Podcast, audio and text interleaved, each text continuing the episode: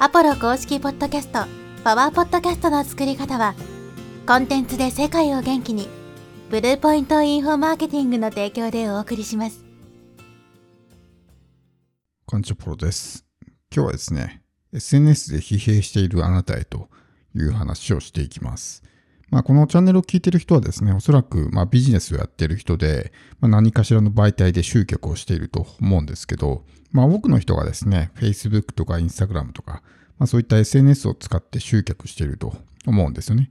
で、まあ、これらの媒体もまだ集客には使えるんですけど、ほとんどの人がですね、集客がうまくいってないんですよ。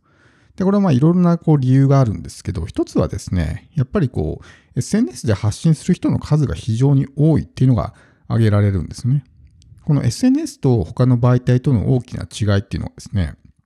SNS は、まあ一般の人も気軽に発信してるわけですよ。例えば YouTube とか Podcast とかそうですけど、こういった媒体で発信する人っていうのは、まあなんかちゃんと理由がある人とかね、ビジネスやってる人とか、まあよっぽど例えば YouTube やりたいとか、お金稼ぎたいみたいな人はやると思うんですけど、普通の一般の人がですね、気軽に発信するようなことはしてないと思うんですね。だからこういった媒体に比べると、まあ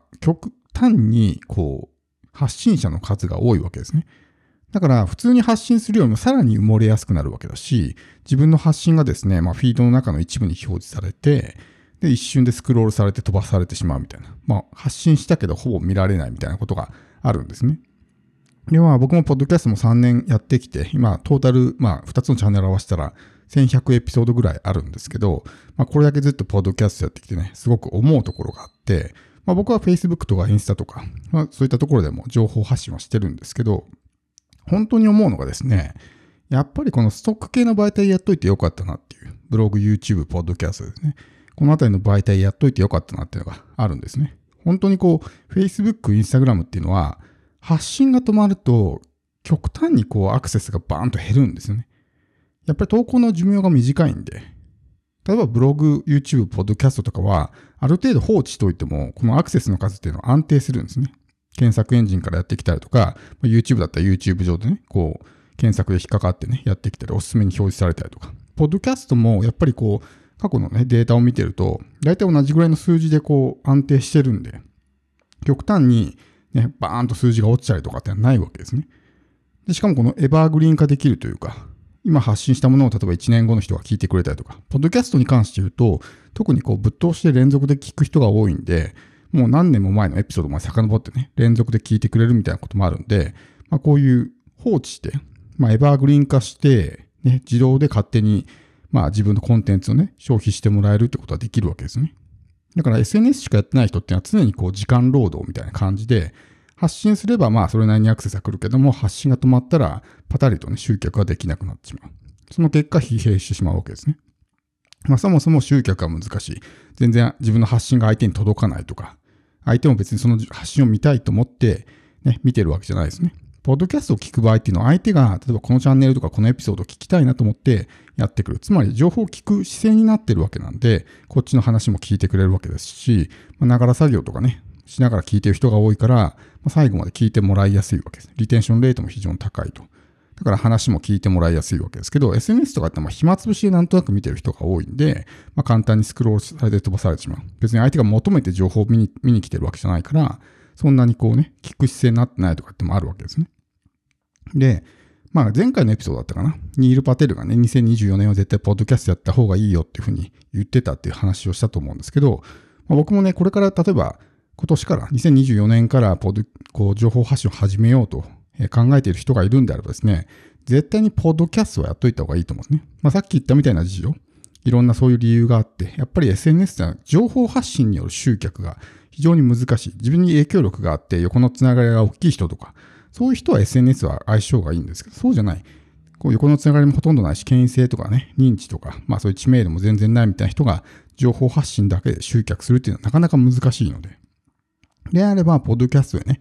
発信した方がいいわけですね。まあ、これには本当にいろんな理由があるんですけど、例えば、10年後考えてくださいよ。10年後。まだ Facebook とか Instagram とか Twitter とかね、TikTok とか残ってるかって言ったらちょっと僕は微妙だと思うんですよ、10年後。まだその、まあ残ってるかもしれないけど、集客媒体として活用できてるのかみたいな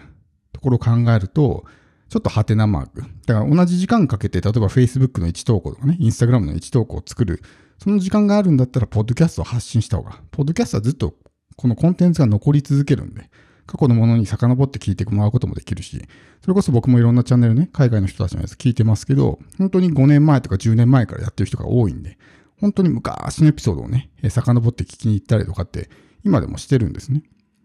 だからそういうような形で、まあ、長期的な視点で考えると、やっぱりストック型の媒体にしといた方が後々楽なんですね。そもそもそのプラットフォームが残ってないかもしれない。例えば、このポッドキャストに関して言えば、例えば Spotify がね、仮に消滅したとしても、ポッドキャストっていう仕組み自体が消滅することは多分ないと思うんですよ。まあ、また別のポッドキャストアプリができて、そこでまあ RSS フィード貼ればね、まあ、発信できるみたいな、そういうような状態になると思うんで、このポッドキャストっていう仕組み自体が消滅することはおそらくないと思う。だけど、そういう Facebook とか Instagram とかっていうのは、その運営会社が、まあ仮にね、うまくいかなくなったら、プラットフォームごと消滅してしまってね、そこで集めた、まあフォロワーとかも全部なくなってしまうみたいな。まあそういうこともなりますしね。将来性があるかっていうと、ちょっとあのスレッズの動きなんかを見てもね、もう SNS はトゥーマッチというかね、もう飽きたし、もういらないっていう、ね、風潮になりつつあると思うんで、まあ今後伸びることはね、なかなか厳しいんじゃないかなっていうふうに考えると、やっぱりポッドキャストをね、やっといた方がいいと思うんですね。で、こっからまあマーケティング的な話になるんですけど、ポッドキャストやってて本当にいいなって思うのは、お客さんと話がしやすいんですよ。ポッドキャスト聞いてますっていうお客さんが、例えば個別相談とかに来るときっていうのは、もうかなり僕の話を聞いてくれてる人なんで、まあ、価値観も近いし、ものすごく話がしやすいんですね。かたや、例えば YouTube とかでたまたまなんかコンテンツビジネスとかね、検索して僕を見て、あんまり普段発信を聞いてないような人が来ると、全然やっぱり話が合わなかったりとかね、っていうところで、ものすごく話がしづらいんですね。ポッドキャストやってると、そういう、まあ、日常的に自分の発信を聞いてくれる人が、ね、できるので、そうするとそういう人たちが自分のところに来てくれたときに、非常に話がしやすい。要するにその価値観の近い、まあ、仲間みたいなね、人たちが来てくれるようになるわけですね。自分はどういう人間なのかっていうのも、しっかりと理解した上で来てくれるんで、その辺のね、なんか相手にとって、あ、思ってたのと違うみたいなことも起こりづらいですし、あとはやっぱりこの時間帯効果ってところをね、考えないといけなくて、情報発信をするとき、まあ、どこのプラットフォームにこう軸足を置いて中心でこう発信していくのかっていうのは、この時間帯効果ですよね。まあ、この自分の投資した時間に対するリターンがどれぐらい大きいのかっていうのを考えないといけないんですけど、SNS なんかこのリターンがね、まあ、フォロワー数とかにもよりますけど、小さいんですね。小さいというか、寿命が短いから持続しないんですよ。例えば、1時間かけてインスタグラムのね、投稿を作ったとして、その投稿がね、どれぐらい集客してくれるかっていうと、まあ、せいぜい2、3日とか、長くても1週間ぐらいですよ。となると、その1時間で、例えばじゃあ、ね、50人が見てくれたってなったら、その50人で終わりみたいな感じですよね。でも、ポッドキャストで仮にじゃあ、1本ね、まあ、10分で収録したとして、その10分の収録して、それがね、今だけじゃなく、明日だけじゃなくて、ね、今後多分1年後、3年後の人も聞いてくれるってなったら、すごい時間の対効果がいいわけですよ。で、仮に全然聞いてくれなかったとしても、そもそも収録時間がね、10分とかで済んでるから、そんなダメージも小さいわけですよ。僕はインスタグラムはあんまり積極的にやらなくなったのはそこで、すごい時間を投資する割に、まあ、投稿の寿命があまりにも短すぎるから、全然この時間の割が合わないというか、だったらストック型の媒体で情報発信をして、コンテンツを貯めておいた方が、そのアクセスっていうのはね、今後も持続、長期的に持続するわけだから、その5年とかのスパンで見れば、かなり時間対効果がいいわけですね。今この時間を投資するってことが。だから、まあ、こういうストック型の媒体を好んでやってるんですけど、ポッドキャストのいいとこはそこだけじゃなくて、まあ、変な余分な情報がないっていうのはいいんですよ。例えば、いいねの数も表示されないし、フォロワーの数も表示されないし、だから変なバイアスがかからないですね。例えば、ツイッターとかもそうですけど、フォロワーの数が多いとか、なんかやたらこう投稿にね、いいねがいっぱいついていってるのと、初めて見た人はバイアスがかかるんですよ。あこの人すごい人なのかなみたいな。ただフォロワーを闇雲に増やしてるだけみたいな人もいるわけですけど、まあそういったところで、こうね、えー、バイアスがかかってすごい人みたいな風に思われてしまう。逆にフォロワーが少ないとしょぼい人なのかなっていうバイアスで見られてしまう。YouTube なんかはね、特にそうだと思うんですけど、例えば YouTube ってビジュアル要素が強いんで、自分の見た目があんまり良くない人とか、編集が下手くそな人っていうのはそれだけで、まあ、ディスアドバンテージとかね、不利になるわけですよ。そういう印象を持たれてしまうから。素人っぽいなとかね、なんか見た目があんまり良くないなって。でも、ポッドキャストはそういうビジュアル要素がないし、編集とかがね、そもそも編集すらしなくても全然 OK なぐらいなんで、普通に喋ってればね。ってなると、そういう本当に話の内容だけで勝負できるとか、余分な情報がない分、しっかりと話で勝負できる。そういうビジュアル要素で、ま、負けるとかね、変なバイアスがかかるとか、フォロワーの数とかでね、